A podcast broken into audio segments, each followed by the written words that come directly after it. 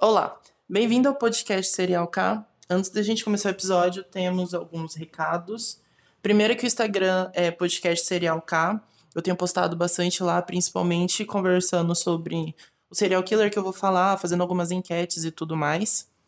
Também tem o link pro Apoie-se na bio do Instagram e o link para todas as plataformas digitais que a gente tá. O Apoie-se é uma assinatura mensal que começa no valor de um real e vai até 10 reais. E aí você escolhe o valor que fica melhor para você para ajudar a manter o podcast, comprar equipamento e. E a parte financeira que a gente não recebe para fazer um podcast. É... Então vamos começar o episódio.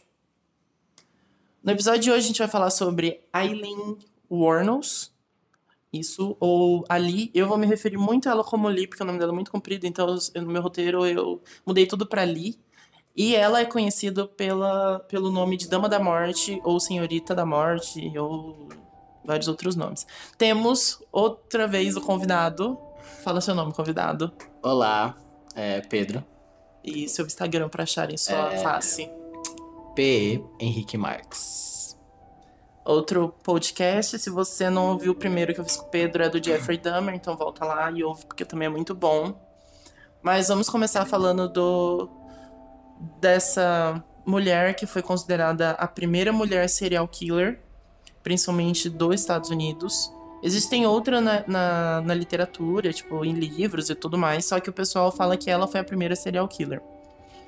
Uma das mais famosas também. né? Eu acho que é porque ela virou filme, né? É. O filme, pro- o filme E, foi. e, é- e- e o, o caso dela é que é recente, tipo, é o que tem imagens dela, sabe? Tipo assim. É, ela, ela, assim, falando, entrando na parte de personalidade e infância que a gente vai falar, a fisionomia dela é muito característica. Tipo, você sabe quem ela é. Uhum. Porque ela era branca, loira, ela não tinha sobrancelha, ela tinha os dentes muito tortos e meio que pra frente. Então, tipo, no filme você consegue identificar. Era um rosto muito fácil, assim, de você lembrar. Eu achei um pouco bizarro, um pouco feio, né? Porque você fica um pouco assustado. No filme. Não, na- nas entrevistas que ela Ah, dava. tá. É. Você percebia a, a- é, na hora que ela falava séria e brava, com aquele olho esbugalhado pra fora, e você ficava, eita. É que no filme ficou igualzinho, né? Então, o filme é muito bom. Vamos falar do filme antes de entrar no- na, na, na pessoa em si. O filme chama Monster, que é protagonizado pela Charlize Theron. Theron? Theron? Acho que é Theron. É Theron. E eu não sei quem faz a, a parceira dela de crime, eu não sei o nome dela. Ah, é a, é a Christina Ricci, Cristina? É. É a, sabe? Do, da família Adams e, e do Gasparzinho. a Vandinha? É. Ah, sabia que eu conheci aquele rosto de algum lugar. E ela, no filme, é a Selby, mas eles mudaram o nome porque na, na história dali é a Tyria Moore, que é a, a, a verdadeira. Eles mudaram pro filme e eles mudaram o nome de praticamente todo mundo, só ficou o dela Pra mesmo. evitar, né, o problema. Evitar um processo, um julgamento, né? Um problema maior. O filme, ele ganhou o Oscar, a Charlize ganhou o Oscar em 2002, se eu não tô enganado, como a melhor atriz. 2004. 2004, o filme deve ser de... dois- Não, o filme é 2003. É 2003. Ah, eu vi alguma coisa de 2002, eu não lembro. Mas ela é a ganhou o Oscar. morte da, da Eileen, é 2002. Ah, é. É. É, a você tá. Então. É, muita data. Eu não sou bom com data e nome. Não sou muito bom. Mas o filme é incrível. Assim, tem aquela. Aquela edição que não tem. Que faz exatamente o quê? 18, 17 anos depois, ah, o cinema tá diferente. Uhum. Mas é um filme muito interessante. Eu assisti o filme pra depois. Eu sabia sobre a vida dela, dei uma lida por cima, que a gente acha lá no Wikipedia, sabe? E eu depois assisti o filme, achei muito bom, porque fez sentido o filme, eu achei real. E eu sempre tentei procurar, tipo, o que do filme não era real. E tem algumas coisas ali que no meio do podcast eu vou falar que não batem com o filme, mas eu acho que eles fizeram mais pra ambientar o, Uhum. o cinema. É, tem que ter a linguagem do filme.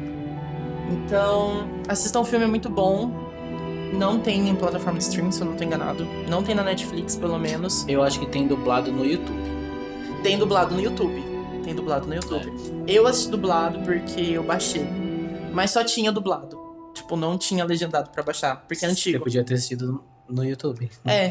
Mas a qualidade que eu baixei era boa. Ah, tá. Então, No YouTube eu acho que tem, tipo, 480p, tá. 360, então não sei. Bom, vamos lá. Ali ela nasceu dia 29 de fevereiro de 1956. E 56. E a família dela é mais ou menos, se eu não me engano, parecido com a família do Bundy em questão de avós. Porque ali nasceu de uma mãe que ficou grávida aos 15 anos e teve um casal de filhos, que era Lee e o irmão dela. O pai dela, ele era um molestador de crianças e ele foi preso e ele acabou se suicidando. E ele era bem novo também, né? Ele era novo, eu não sei a idade dele, Eu mas ele era ele novo. devia ter uns dois anos a mais que a, que a mãe dela. E aí ele era sociopata e ele acabou se enforcando na cadeia, ele cometeu suicídio. Então, se eu não me engano, ali não nunca conheceu ele, porque eu não sei exatamente quando que foi. Ah, foi 1969 que ele se enforcou, mas ali não teve contato com ele. E aí, o que aconteceu? A Lee foi adotada pelos avós, ela e o irmão. Então, na realidade, é, ela viveu com os avós achando que era o pai. E, se eu não me engano, o Ted Bundy também é assim. Acabou vivendo com os avós, achando que eram os pais. Ela não sabia que era uma. Não sabia. Não sabia. Nossa. Tanto é que ela descobriu isso com 12 anos. Que ela descobriu que o Lauri, o Lauri e Brita, que eram os avós, não eram pais dela. E ela ficou muito revoltada. Tá. Mas um pouquinho antes disso, com 6 anos, ali ela sofreu queimaduras faciais enquanto ela brincava com o irmão com fluido de isqueiro. Não sei exatamente o que, que ela fez, mas aí ela acabou machucada, feriu todo o rosto dela, por isso que ela tem um rosto tão característico. Foi, Hum. foi uma queimadura que ela teve. E na confissão dela, mais pra frente, na parte dos crimes e tal, ela confessou que ela fez sexo com o irmão dela diversas vezes quando eles eram pequenos. Quando ela tinha, tipo, uns seis anos. O irmão dela não pôde, não pôde contestar porque ele já tava morto. Ele faleceu porque ele teve um câncer na garganta. E ele acabou falecendo mais cedo. Então, aos 12 anos, ela descobriu que os avós dela, que os pais dela eram avós dela e ela ficou revoltadíssima. E aos 14 anos, ela estava grávida. Ficou em um abrigo para mães solteiras e assim que a criança nasceu, ela deu a criança. Ela não quis ficar. Eu vi umas coisas assim sobre a infância dela. Eu, eu li que, que quando ela tinha uns 12 anos, na época da escola, utilizava do sexo pra conseguir coisas. Então, tipo assim, ela com 12 anos ela tava meio que se prostituindo, né? Entre aspas. é, em troca de dinheiro, de, de bebida e cigarro e essas coisas. É, tem uma, um documentário em inglês, se eu não me engano, que fala sobre ela ir no parque, que ela meio que ia no parque com a galera da rua e lá ela transava com a galera em troca de coisas. Então ela, ela começou a, as relações sexuais e um desenvolvimento sexual muito cedo. Uhum. né? Tanto é que com 14 anos ela ficou grávida. E era. é, é, ela sofria abuso pelo avô. Ela sofria abuso pelo avô. Ela sofria abuso pelo avô. E ele obrigava ela a, a ficar nua e aí ele batia nela também. Ela sofreu muita violência doméstica. Ela, tipo, não, ela não viu, ela sofreu violência Uhum. doméstica. E, e o, o filho que ela teve também, né? É, é de um amigo do avô dela que, que estuprou ela e ela acabou engravidando. Não sabia disso. É um amigo do avô. Em 1971, então, com 14 anos, ela deu à luz ao filho, que foi entregue à adoção. E em julho desse ano, a Brita faleceu, a avó dela, desse mesmo ano, Ah, tá. do, do- quando ela em no- em 71. Aham. E aí ela, a mãe se ofereceu a cuidar dos filhos. Tipo assim, ai, agora eu quero ser mãe, vou cuidar de vocês. E ela, eles recusaram, eles não foram com a mãe. Então, em- nessa mesma época, tipo, 14 anos ela teve o filho, então eu chuto mais ou menos com 15, 16 anos ela largou a escola. Já tava naquela tendência a virar alcoólatra, tava bebendo muito, usuário de droga. Então ela deixou a casa definitivamente dela e começou a se prostituir. O avô dela expulsou ela, né? O, o avô dela que expulsa ela um pouco depois da morte da avó. E aí, nessa época que ela tava se prostituindo no começo e ela dormia em carro abandonado, porque ela não dormia mais na casa, o irmão dela teve um câncer de garganta e faleceu, e o avô se suicidou. Então ela estava definitivamente sozinha e sem o contato da mãe. Então, tipo assim, você consegue. Aliás, é, é meio que impossível, né? Você imaginar como que a cabeça de uma criança que, meu, o pai era um molestador e, e, e se matou na prisão, sabe? A mãe tinha 14 anos, o, ela sofria abuso do avô. Tipo assim, ela não tinha ninguém. A mãe fugiu e depois descobriu que os avós, os pais não eram os avós, tipo, é uma confusão na cabeça da criança. E, tipo. E o, e o tanto de, de abuso, né? Ela foi abusada desde sempre. Eu acho que na realidade ela via o sexo já como algo, tipo, é como tomar banho, sabe? Eu acho que você acaba é, não ligando mais. Eu acho que você acaba não sentindo mais. É, eu não sei o que, o que passa na cabeça da pessoa, porque mais pra frente a gente vai ver que ela teve um relacionamento.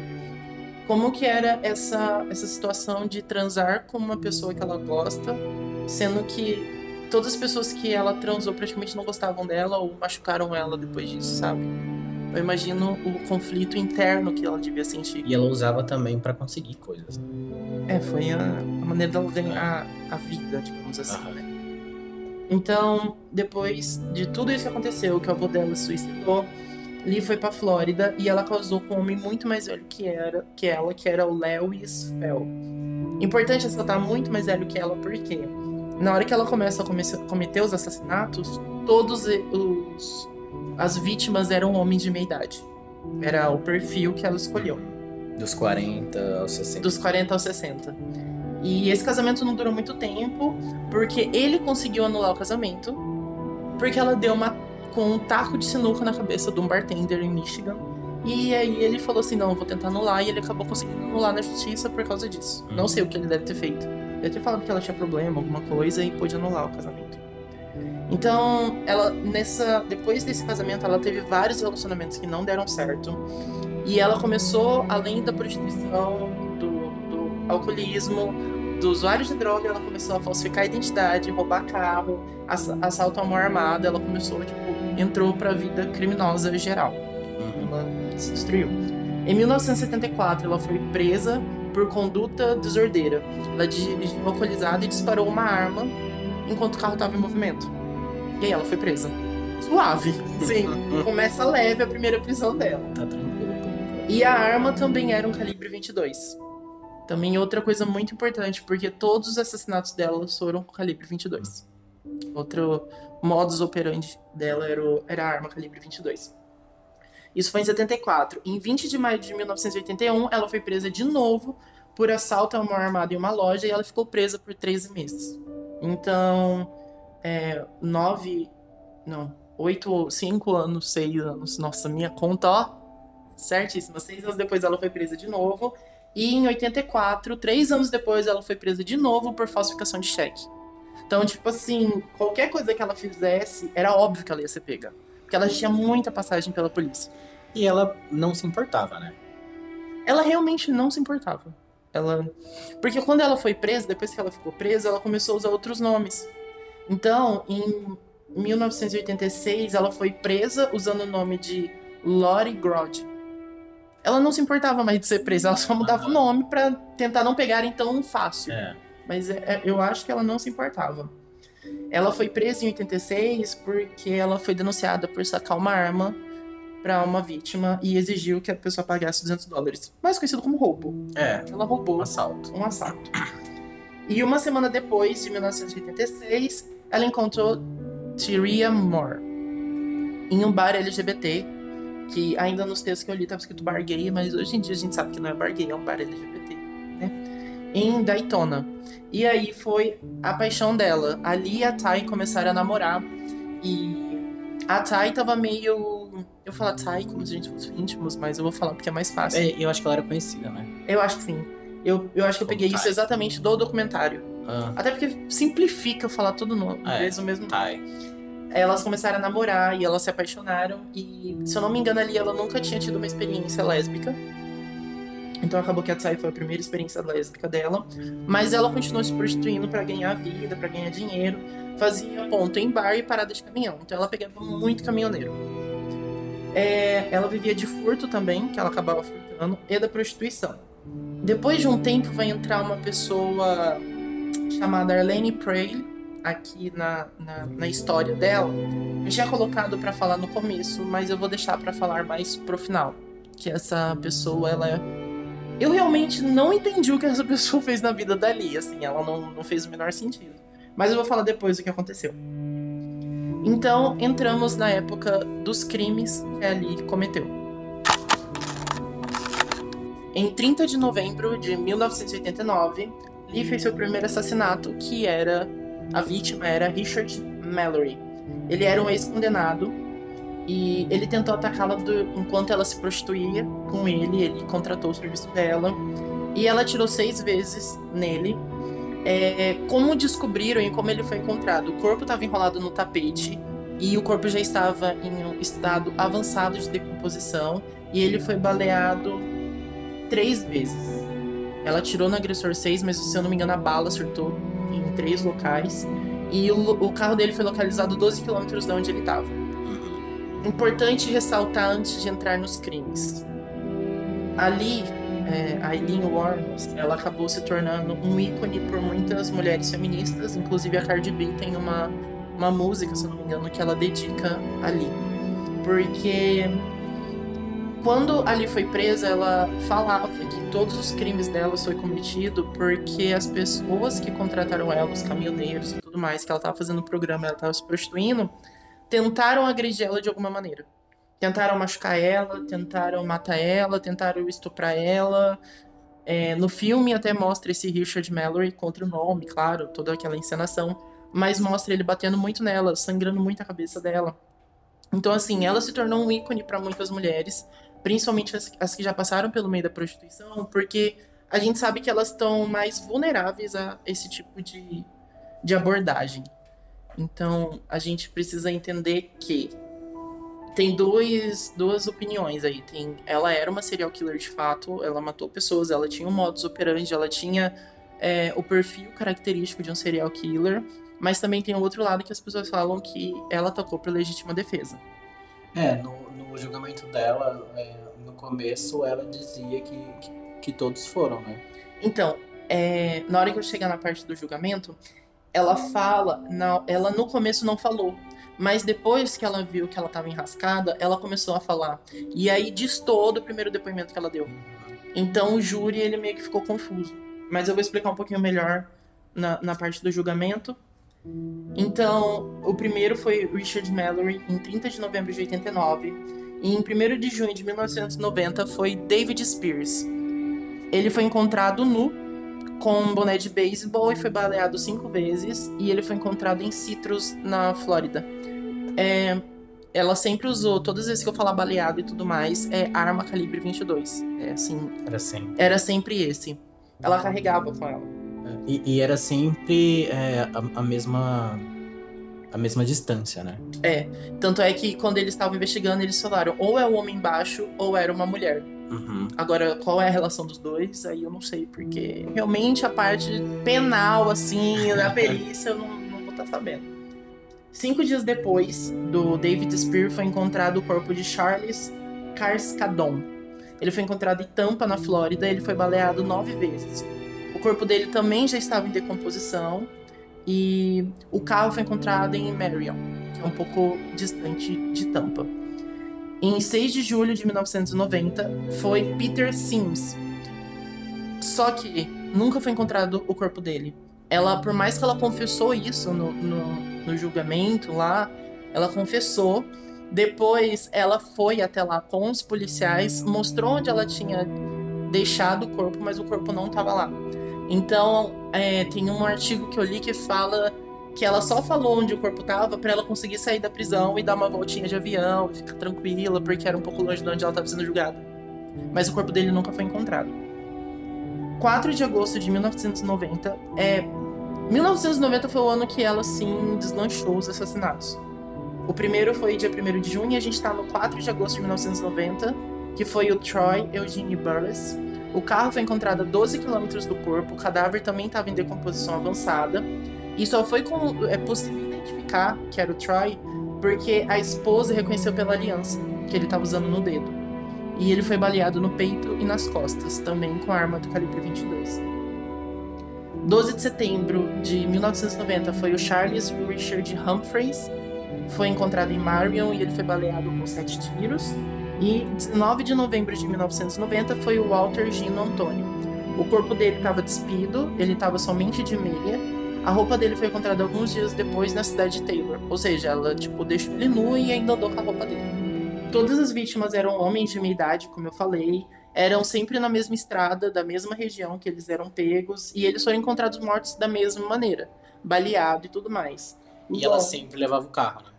Ela sempre levava o carro. Isso é uma coisa que retrata muito no filme. Ela sempre levava o carro porque ela chegava até onde a Thay tava e elas continuavam e, tudo deixava mais. o carro por lá. E deixava o carro por lá, sempre trocando de carro. Até porque se a polícia pegasse e via, via que era um carro sumido, certeza que era bucha, né? Então, é óbvio que os policiais já estavam atentos do que estava acontecendo, que era um possível serial killer. Era sempre na mesma estrada, do mesmo jeito, com a mesma arma. Os policiais ficaram ligados no que estava acontecendo. E mesmo assim tinha muita. Se eu não me engano, no mesmo artigo que eu li, que eu falei anteriormente, falava que mesmo assim as pessoas ainda eram loucas de fazer prostituição e dos caminhoneiros pararem nessa época ali. Ninguém se importava. E então, para ela, era tranquilo continuar ali. Então foi feito um chamado para o corpo de bombeiros em Orange Spring, depois desse último assassinato. E aí o bombeiro, ele foi até Orange Spring. É, o nome do bombeiro, se eu não me engano, era Hubert Hewitt. E na ida para esse chamado, que era uma casa de uma senhora, ele viu duas mulheres na pista. E uma usava gesso no braço. E como a mulher que tinha ligado por de bombeiro falou que era um acidente que tinha acontecido na casa dela, ele parou o, o carro, sei lá o nome daquele negócio de bombeiro, é carro de bombeiro? É, é um carro de bombeiro. Ele parou e perguntou para as duas moças que estavam ali, tipo, vocês estão envolvidas com o acidente que aconteceu ali em Orange Springs? Elas falaram que não, que não sabia do que, do que ele estava falando, que ele não tinha visto. E ele perguntou se ela precisava de ajuda. E aí elas falaram que não. Então ele dispensou elas uhum. e seguiu até o lugar. E conversando com a mulher, na hora que ele chegou no lugar, ele falou que tinha duas mulheres que estavam dirigindo um carro, bateram no arbusto e elas estavam discutindo muito, que uma tinha o braço enfaixado e elas estavam discutindo muito e quando ela perguntou se as mulheres queriam ajuda, elas convenceram de que não precisava e foram embora. E mesmo assim ela chamou o corpo de bombeiro. E aí ele se ligou que as duas mulheres que eles tinham visto era essa mulher. Eram essas duas mulheres. E ele pegou o documento do carro, pegou a placa do carro e levou pro xerife. E procurando nas coisas, investigando e tudo mais, o xerife descobriu que o carro era de Peter Sims, que é o que tinha sido assassinado pela Lee. Em... E que o corpo sumiu. E que o corpo sumiu, que nunca foi achado. Então, óbvio que o bombeiro vendo, a, a mulher que fez o chamado pro bombeiro vendo também, saiu o retrato falado das meninas.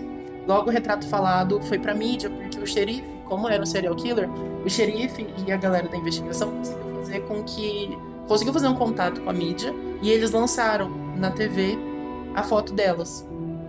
E aí que elas começaram a serem totalmente desmascaradas, porque passou em rede nacional a cara das duas. Começaram a receber a ligação, a população começou a ligar para as delegacias falando sobre o caso. Então teve um homem que relatou que duas moças alugaram um trailer dele no ano passado e que uma se chamava Tyree Moore e a outra Lee, só Lee. Depois uma mulher ligou falando que duas mulheres batiam com a do retrato falado. As duas mulheres que ela viu batiam com aquela que estava mostrando na TV e que trabalharam no motel dela. E uma se chamava Tyree Moore e a outra Susan. E depois, um anônimo por telefone identificou que o nome das duas pessoas era Terry Moore e Le Blahovec. E sendo que a Le Blahovec Rovek, que nome difícil, não podia escolher um nome mais fácil pra gente falar. Era um dos nomes que ela usava. Que ela usava, que ela usou vários nomes. Uhum. Era líder da dupla, que ela era prostituta e lésbica. Então, o nome da Tyria, da Ty, saiu em todas as ligações. Então, já temos a primeira suspeita. Então, eles viram que tinha possíveis, que era Susan, Lee e Blahovec, além da Tyria Moore. Então eles tinham esses, todos esses nomes para tentar descobrir. E os policiais, eles começaram a ir nas lojas, nas lojas de penhores ali da região para fazer tipo um multirão para descobrir o que estava acontecendo. Por quê? Como eles sabiam que normalmente estava envolvido roubo nesses casos, eles queriam saber se na loja de penhor, loja de penhor é aquela loja que você chega e vende qualquer coisa que eles vão comprar por um preço razoável ou um preço muito alto. Eles começaram a ir nos recibos do penhor. Foram em cada penhor pegar recibo porque é uma obrigação lá nos Estados Unidos, assim que você vende pro penhor, você tem que assinar com o seu nome. Então eles descobriram e acharam a mala do David Spears e um anel de ouro de Walter Gino. Aí, ao colocar a digital dos recibos dos penhores num sistema de identificação automatizada, que eu não sabia que existia isso, acabei descobrindo no caso dela, eles não conseguiram nada. Tipo, não chegou a nenhum, nenhum desfecho, porque as, as identificações estavam muito fraudadas já. Então foi feita uma busca manual, ou seja, eles foram em todos os lugares, perguntaram para todo mundo e saiu andando para todo lugar, principalmente naquela região que aconteceu, e encontraram em um lugar a digital de Laurie Grout outro nome. Lembra que eu falei que Laurie Grout foi presa bem lá no começo? Então, eles acabaram fechando as seguintes suspeitas: Laurie Grout, Susan Blahovec, Cami Marsh Green e a Taria Moore. A Cami Marsh Green é uma das, das notas estava assinada com esse nome, que também era outro pseudônimo para Lee. A Taria, ela não estava envolvida diretamente nos crimes, principalmente no filme também mostra muito isso, que ela não queria se envolver. Ela meio que aceitava, mas não queria se envolver. Então ela era uma suspeita também, apesar dela não cometer nenhum crime. A não ser ser cúmplice, né? Que... É, que já é um crime. Que já é um crime, ela poderia ter denunciado. Vamos entrar na busca e apreensão, que é um combo de falta de comunicação com quase deu bosta, mas não deu porque em 5 de janeiro de 1991 foi feito um esquema que os investigadores eles estavam disfarçados no estado da Geórgia, que é onde aconteceu tudo isso, e eles perambulavam na rua e tudo mais procurando ali. E aí os federais eles não queriam uma ação precipitada, porque podia pegar a pessoa errada e assustar todo mundo e acabar que ali ia fugir. Só que eles não combinaram uma tática eles e a polícia do local. então eles não sabiam o que faziam, nem como abordavam. Mas por fim eles conseguiram capturar ali dentro do quarto do motel, porque os federais estavam dormindo nesse mesmo motel. Então eles acabaram conseguindo pegar ela e foi feito o mandato de prisão para Lori Grout, porque era aquela suspeita que já tinha sido presa. Então a Lori já tinha passagem pela polícia. É, não foi divulgado na mídia que ela tinha sido pega, nem por quê? Porque não tinham achado a Tyria Moore. Então não podia divulgar. Só que a Tyria foi encontrada dois dias depois na Pensilvânia, na casa da irmã. E é muito importante porque a, a polícia entrou em contato com a Tyria, com a Ty, para saber o que tinha acontecido. E ela foi muito colaborativa porque o xerife falou para ela: se você não ajudar, você vai ser condenada por perjúrio. Ou seja, você vai omitir é, informações e a gente sabe que você estava junto. E aí acabou que foi extremamente importante o depoimento dela para eles conseguirem é, analisar e, e conseguir fechar os pontos da investigação. Ela relatou que quando Lee chegou com o carro de Richard Mallory, a Tia ela não perguntou, é que é o primeiro, a Ty ela não perguntou da onde veio, o que aconteceu, ela só falou assim, tipo, que carro é esse? E aí ela falou, eu cometi um assassinato. Aí a Thay falou assim, então cala sua boca que eu não quero saber. Porque ela basicamente não queria se envolver naquilo. Mas ela meio que aceitou tudo isso, né? Ela não queria se envolver, mas ela aceitou. Mas acho que os próximos ela não, não sabia, né? Nos outros ela falou que ela não fazia questão. Uhum. Ela não fazia questão de saber. E a Thay contou que esse tempo todo que ficou junto com a Ali, ela ficava muito assustada, mas ali sempre falou que não ia fazer mal nenhum para ela. Então... É, e ela, e ela ela não aprovava a, a, a, prostituição, né? Ela não queria que, que a Eileen fosse prostituta. Assim, no filme, a, a Tai, ela sempre fica brava com a Lee, porque a, a Tai foge com a Lee. E ela fica brava porque ela fala pra Lee que ela tá passando fome e ali não tem serviço. Tanto é que a Lee tenta várias vezes procurar o serviço e não consegue. E ela volta pra prostituição. E a Thay fica brava, tipo, meu, você tá fazendo passar fome, a culpa é sua, volta a trabalhar, volta a se prostituir. Então, assim, eu não sei se ela realmente não gostava ou se ela tinha medo dali sofrer. É, é que no, é que no filme também, tipo, tem algumas coisas que eles mudaram, né? É, porque tem que dar um, um, um drama pro filme. Aham. Mas eu não vi nenhum depoimento em que ela demonstra se, tipo, se aprovava ou não, sabe? É, essa ideia da prostituição. Uhum. Ela, no filme, pelo menos, retrata que ela queria o dinheiro. Tanto é que ela gasta. No filme tem uma cena que ela gasta um dinheiro pro ursinho, com um ursinho de pelúcia, e ali fica possessa. Que, tipo, meu, ela se prostitui. E aí você vai lá e gasta o dinheiro com o negócio do ursinho de pelúcia, e ela fica muito possessa. É, essa cena é muito doida. E então a Thay ajudando tudo isso, ela concordou com o xerife que ela ia ficar hospedada em um motel em Daytona e entrou em contato com Ali por telefone junto com a polícia, ou seja, a polícia estava grampeando o telefone. Porque Ali já estava presa com o nome de Laurie Grod, certo? Temos isso aí. A Thay estava ajudando a polícia, então a Thay fez o quê? Ligou pro presídio, falou pra Ali que algumas coisas do tipo, ai, como você tá? Começou com um papo super tranquilo. Mas acabou que ela tentava entrar nos assuntos sobre os crimes e ali sempre fugia da, da ideia. Então ela ficou ligando durante três dias é, e ali falando que os investigadores podiam estar atrás dela e não dando nenhuma informação. E foi passando os dias, a Thay ligando todo dia, a polícia todo dia. Imagina o trampo, tipo, da polícia ter que ficar todo dia dormindo com a menina pra pedir informação, grampeando o telefone. E até que ele falou. É, ela falou com as seguintes palavras: abre aspas, você bem William Bonner quando faz uma citação no Jornal Nacional. Abre aspas. Escute, se eu tiver que confessar, eu farei isso. E aí, os policiais, com essa informação e todas as ferramentas que eles encontraram roubado do David Spear. Ela, ela faz uma, uma pressão psicológica, né? Porque ela fala pra. A, a, a Thay fala pra Lee que, a- que a polícia tá, tá atrás dela e, tipo assim, que eles vão, eles vão levar ela. entendeu? É, ela fala. Quando ela vê, quando ela que vê é que pra justamente ela ficar preocupada e, tipo, não, eles não vão te levar. A culpa foi minha. Eu, eu cometi os crimes e não você. Então eu não vou deixar você ser levado. ali, ela. Quando a, a Thay viu que ali não ia falar. E tá, é, apesar dela estar descuida, é, descuidada com as respostas que ela dava para as perguntas da Thay, ela viu que não tinha outra maneira. Então ela fez um abuso psicológico na Ali e falou: Meu, eles estão atrás de mim, eu tô sabendo, eles estão me investigando, eu preciso que você dê um jeito. E aí que ela fala. E aí, juntando todas as informações e tudo que ela tinha roubado, ela foi realmente é, pega, incriminada, porque ela já estava na prisão. Em 16 de janeiro de 1991, então, mais ou menos 11, 12 dias depois que a, que a Thay conseguiu e tudo mais, ela confessou os crimes e ressaltou a inocência da Thay.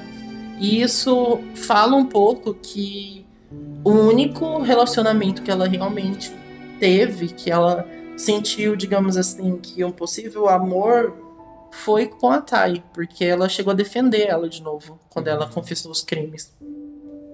É muito difícil conseguir é, coisas de confissão, porque não é televisionado, então assim, eu não consegui. Sobre as confissões, tudo que eu tenho das informações das vítimas era esse pouquinho, tipo, calibre 12, enrolado não sei o que. Não consigo detalhes melhores, porque quando é confissão mesmo, e não é televisionada, não tem onde a gente procurar. Porque é coisa, arquivo É. policial e tudo mais. Então, Mas ainda, ainda tem bastante coisa, assim. tem, tem bastante coisa. Justamente porque ela foi ficando muito famosa na É. época. Então, assim que ela confessou os crimes, falou da inocência da Thay, ela alegou que os crimes foram em legítima defesa. Aí ela foi ficando famosa porque a mídia foi divulgando o caso e o que, que ela pensou? Porque ela era manipuladora, como sempre, muito manipuladora. E ela pensou assim: meu, eu tô manipulando a mídia pra conseguir fazer dinheiro pra mim.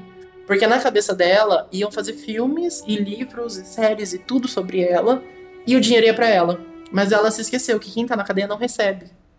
Então ela achava que ela ia ganhar uma grana em cima disso. Ela viu a popularidade dela aumentando e ela confessava com mais detalhes os crimes que ela fazia.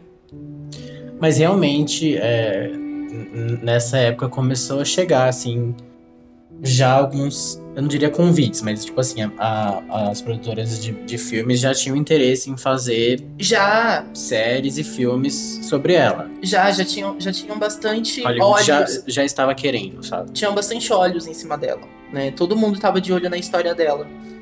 E aí que chega Arlene Prey. Arlene Prayle é, disse que era uma amiga dela e começou a trabalhar na defesa dessa, dessa, da, da Lee e avisou de como advogado e todo mundo ao redor estava lucrando em cima dela. Avisou para Lee, falou: Ó, oh, todo mundo em volta lucrando em cima de você, esse caso tá dando maior boom, a gente precisa fazer, dar um jeito.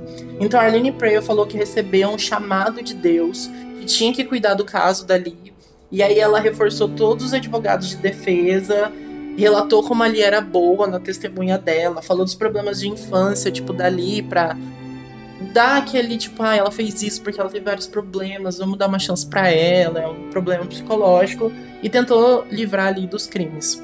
Então, essa Arlene Prey, assim, eu achei muito aleatória na história da Lee. Uhum. Eu acho que ela tentou ajudar, mas ela mais cagou, porque a mulher já tinha confessado. Tipo, ah. confessou, não tem o que fazer. Então, em 1992, um ano depois, ali foi pro julgamento por assassinar Richard Mallory, Lembrando que os julgamentos são separados de cada crime que você cometeu. Ela não foi lá para os seis. E dependendo do estado, ainda tem que ser translocado para outro estado lá nos Estados Unidos. Aqui não, que a lei prevalece no Brasil todo. Lá nos Estados Unidos, cada estado tem um, as suas leis. As suas leis, né? Seu código penal. Então ela foi para julgamento em 92 por ter assassinado Richard Mallory. Ela, é, o julgamento tinha testemunha sólida, prova e evidência e a Thay testemunhou dizendo que ele não estava abalado quando matou o Richard. E a Thay testemunhou contra ele. Isso deixou ela possessa, porque tem alguma, uns trechinhos de cena no YouTube que ela chora muito nessa hora. Porque ela confessou que a menina não tinha nada a ver e a outra foi lá e testemunhou. Então, ali alegou ter matado em legítima defesa, que é o que eu falei, o júri, ele até pensou em acreditar, porque realmente podia ser. Mas ele duvidou, porque foram sete assassinatos. E os sete sem legítima defesa era muito estranho. Então ele não, não aceitou essa, essa ideia dela, essa defesa dela. E aí eles viram o vídeo da confissão dela e não fazia mais sentido ser em legítima defesa, porque lembra que eu falei que na confissão ela falou uma coisa, depois ela saiu falando pra mídia ver que era legítima defesa, e agora ela pegou mesmo a legítima defesa pra ela e falou: não, foi realmente. E aí não batia mais com a legítima defesa. Então ela desistiu da, do, do julgamento, tipo, ela perdeu o julgamento. E ela falava que merecia morrer por ter tirado vida de outras pessoas ela não era emocionalmente estável e nem simpática. Ali ela sempre teve aquela cara fechada, bruta, brava, né? E a advogada dela queria que ela ficasse, não queria que ela ficasse no banco de testemunha.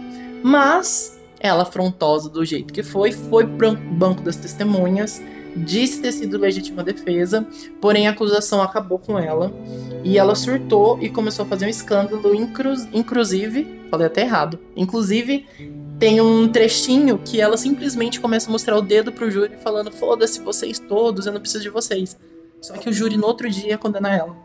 Então ela, tipo, ela se ferrou, sabe? Ela, ela fez tudo que não podia. Então ela foi declarada com transtorno de personalidade fronteiriça em infância. Borderline. Borderline.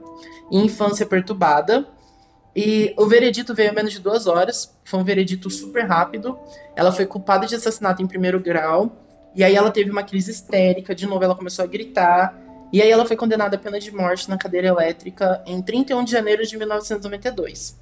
Os outros ah, é, julgamentos que iriam ter sobre os outros assassinatos não precisou ter porque ela se declarou culpada. Ela falou que ela era culpada, por mais que ela falava que era vítima de estupro e tudo mais, ela retirou essa, essas versões de vítima de estupro. Ela se declarou culpada e ela é, recebeu cinco vezes pena de morte. Que eu nem sabia que isso era possível. Aí que a gente entra na parte do, do, do feminista, do caso que deu de ter sido tão grande. A casa dela que ela morava foi inteira vandalizada.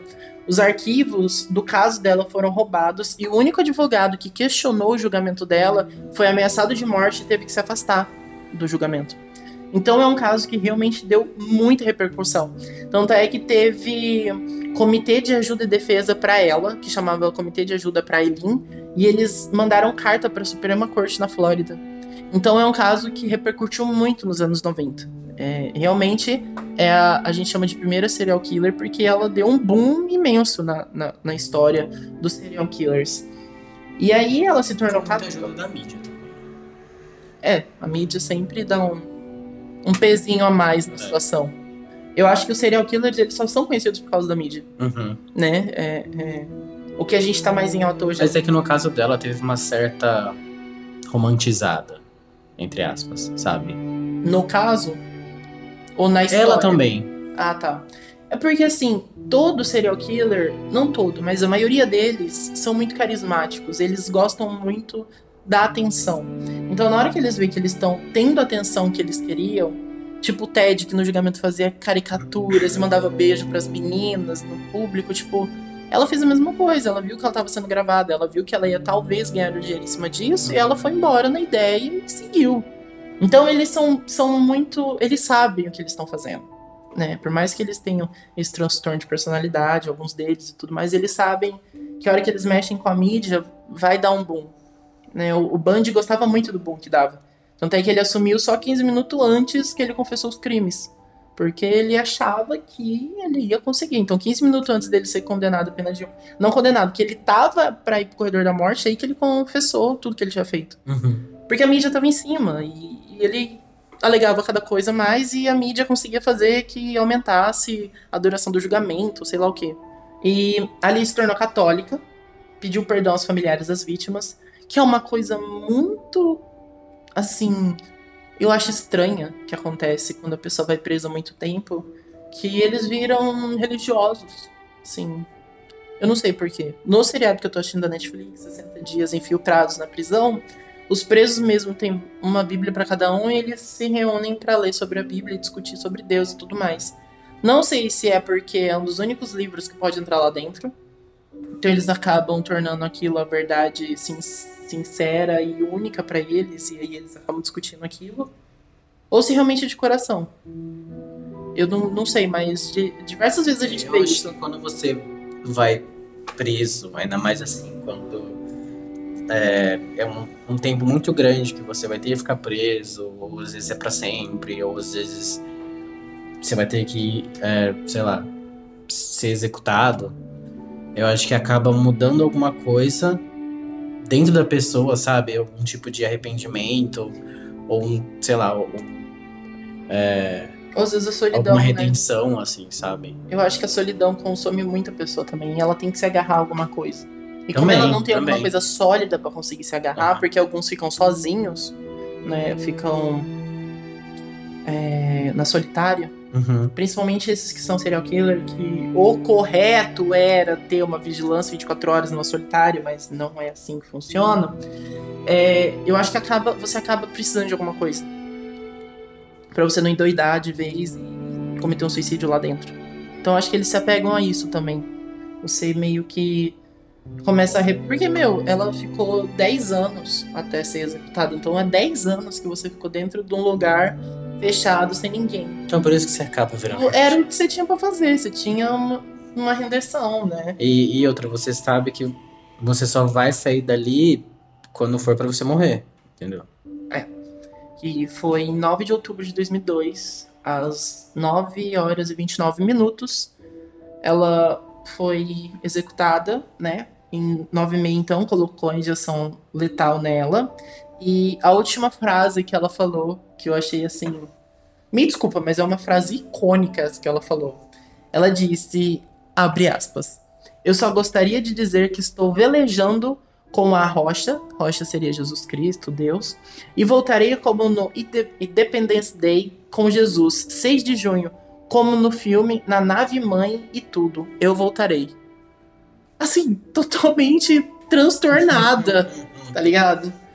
E aí, logo depois disso, foi colocada a injeção letal. E 17 minutos depois foi pronunciada a morte de Aileen Warnos. A Dama da Morte, a Senhorita da Morte, a Donzela da Morte. Tem vários nomes pra ela. A primeira serial killer mulher. Relatada, assim, midiática também. Eu achei. Eu conheci a Aileen por fora. Mas quando eu pedi no Instagram pro pessoal me mandar várias pessoas, muitos serial killers são da década de 20, 50.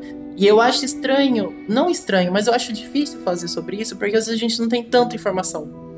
Então eu acho que o podcast ele pode ter um debate muito legal, mas eu acho que ele pode ficar muito é, cru, sem informações. Uhum. Porque a Eileen, ela tinha o, o, perfil dela, não era igual do Jeffrey, que era um, um, um necrófilo, sabe? Era é, arma e.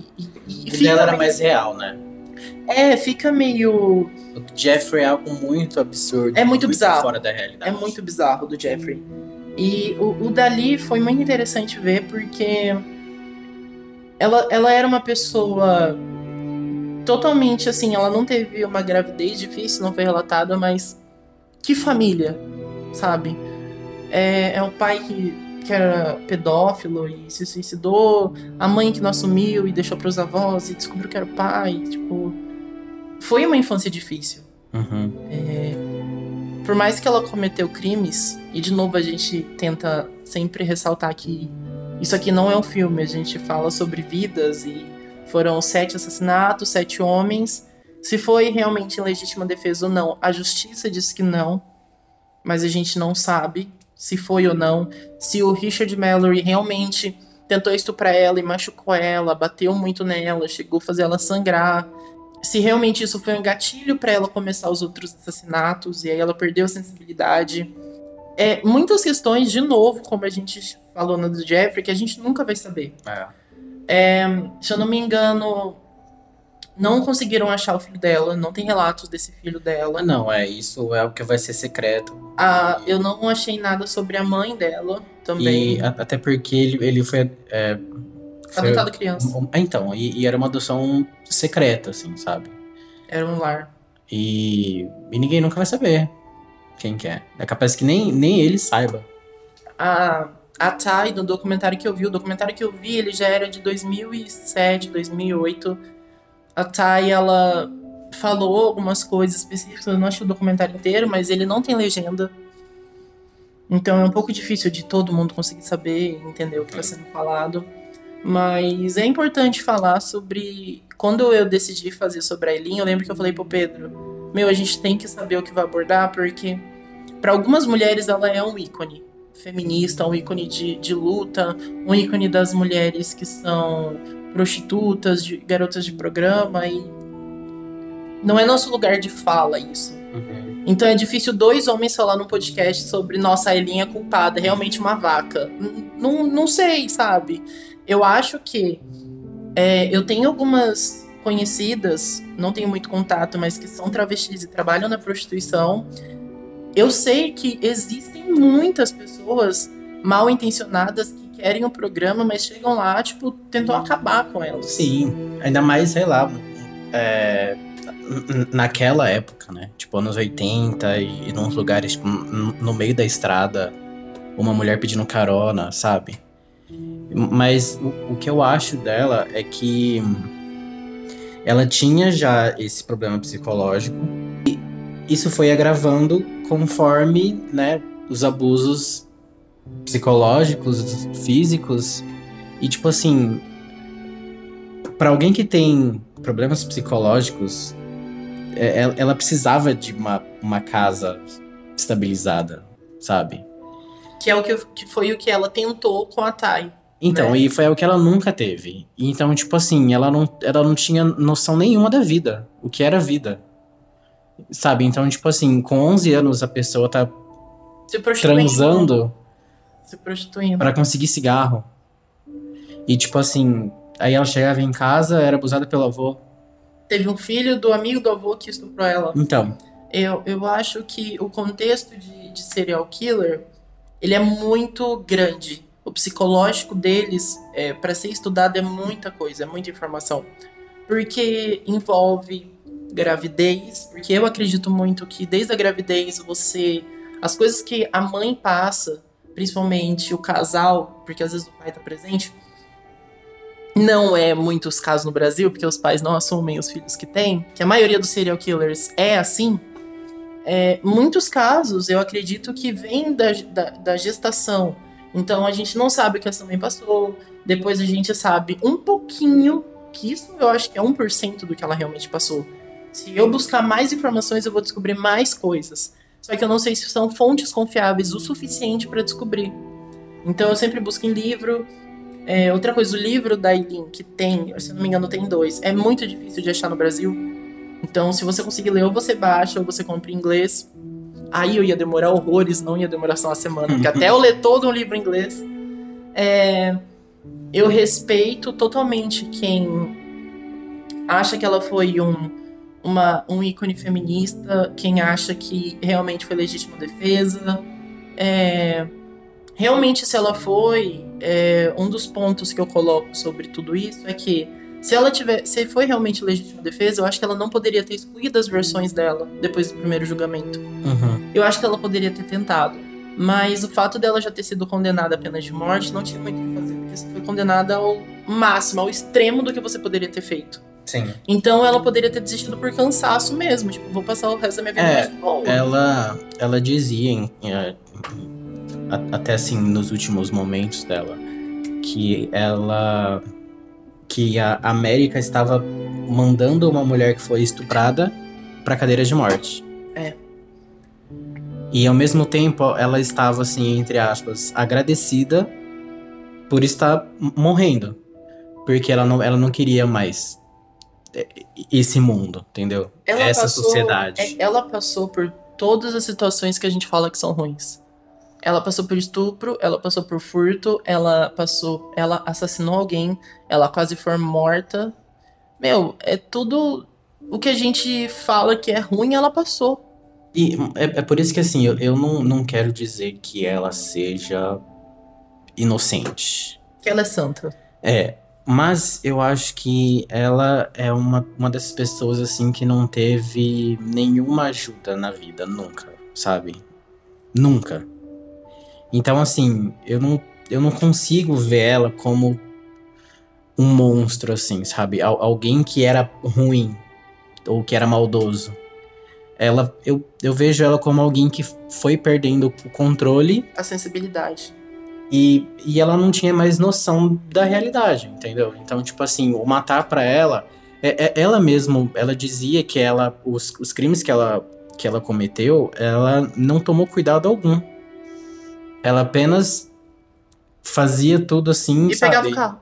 E, e pegava o carro e ia embora e ela não tava, ela não tinha preocupação de Desossar a pessoa. é, e de e- esconder, É. entendeu? E, e- e de limpar as digitais, sabe? Então, assim, eu não, não, não consigo ver ela como aquele psicopata, sabe? Algo mais que, estrutural. que, é, que, é, que é diferente do Jeffrey, entendeu? Porque ele te- tentava limpar pra ninguém perceber o que ele era. E o pai dele tentou ajudar muito ele. Então, né? É, a, ali ela não nunca teve ajuda. Ela teve a Tai, que no meu ponto de vista foi uma ajuda barra não foi, porque a Tai era muito omissa, não sei se por medo. Ela falou na, na confissão dela que foi medo, mas a Tai sempre foi muito omissa, então assim, meio que não ajudou.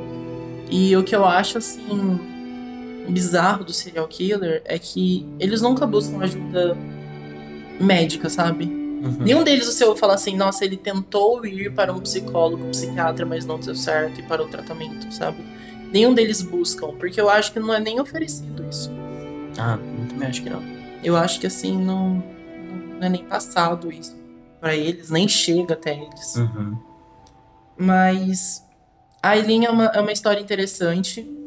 Eu pretendo trazer mais, mais mulheres serial killers aqui.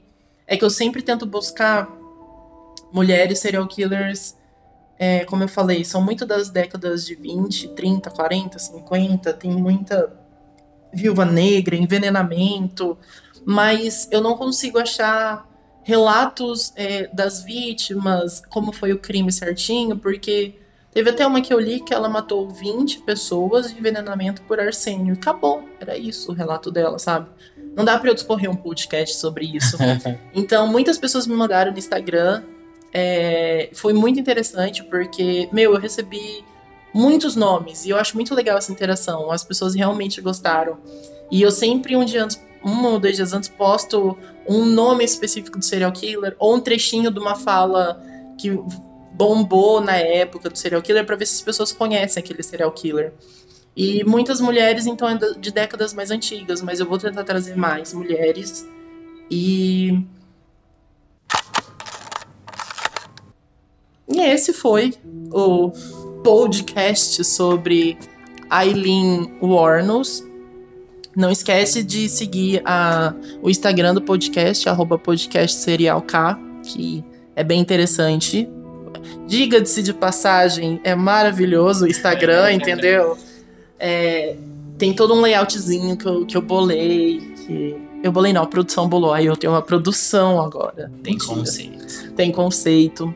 É, eu vou tentar fazer, não sei se, se vai dar tempo, porque semana que vem eu tenho um evento sexta, sábado, então não sei se vai dar tempo. Mas eu vou tentar fazer uma roda de discussão como último episódio de todo mês, onde eu não vou falar de um serial killer específico. Eu vou ver quem foi lá no Apoie e, e apoiou e tem as recompensas. Vou pegar é, curiosidades sobre serial killers também. Então vai ser mais um, um bate-papo, o último episódio do mês, que eu acredito que seja semana que vem, o último episódio desse mês. Que vai ser mais um bate-papo, eu vou trazer algumas pontas soltas que eu acabei deixando em outros podcasts e algumas pessoas me deram dica é algo mais dinâmico, não vai ser algo mais assim, ah, vai ser só sobre esse. Vai ser algo mais sobre todos e os serial killers no geral, em relação ao mundo, psicológico e tudo mais. Eu vou trazer algumas coisas mais interessantes. Agradecer ao Pedro por ter vindo de novo no podcast. Muito obrigado. Que serial killer é uma coisa que uma das coisas que a gente tem em comum, inclusive tem mais gente que tem isso em comum com a gente. Eu fui, uhum. tô vendo que mais gente ao nosso redor gosta da, dessa ideia, mas nem todo mundo pode ser que goste de falar. Mas eu vou estar sempre tentando trazer alguém porque eu acho que fica mais dinâmico e porque a pessoa gosta. E o Pedro falou coisas que eu não sei, até no podcast eu falo, meu Deus, não sabia. eu falo coisas que ele não sabe. É legal isso. É, eu acho que fica mais dinâmico, fica menos sinistro. E desculpa o barulho dos carros. É que a gente não tem uma Estúdio. Um estúdio exclusivo para isso. Mas eu agradeço se você ouviu até aqui. Não esquece de seguir o Pedro, que é PE Henrique Marques, no Instagram. E semana que vem, provavelmente eu estarei aqui.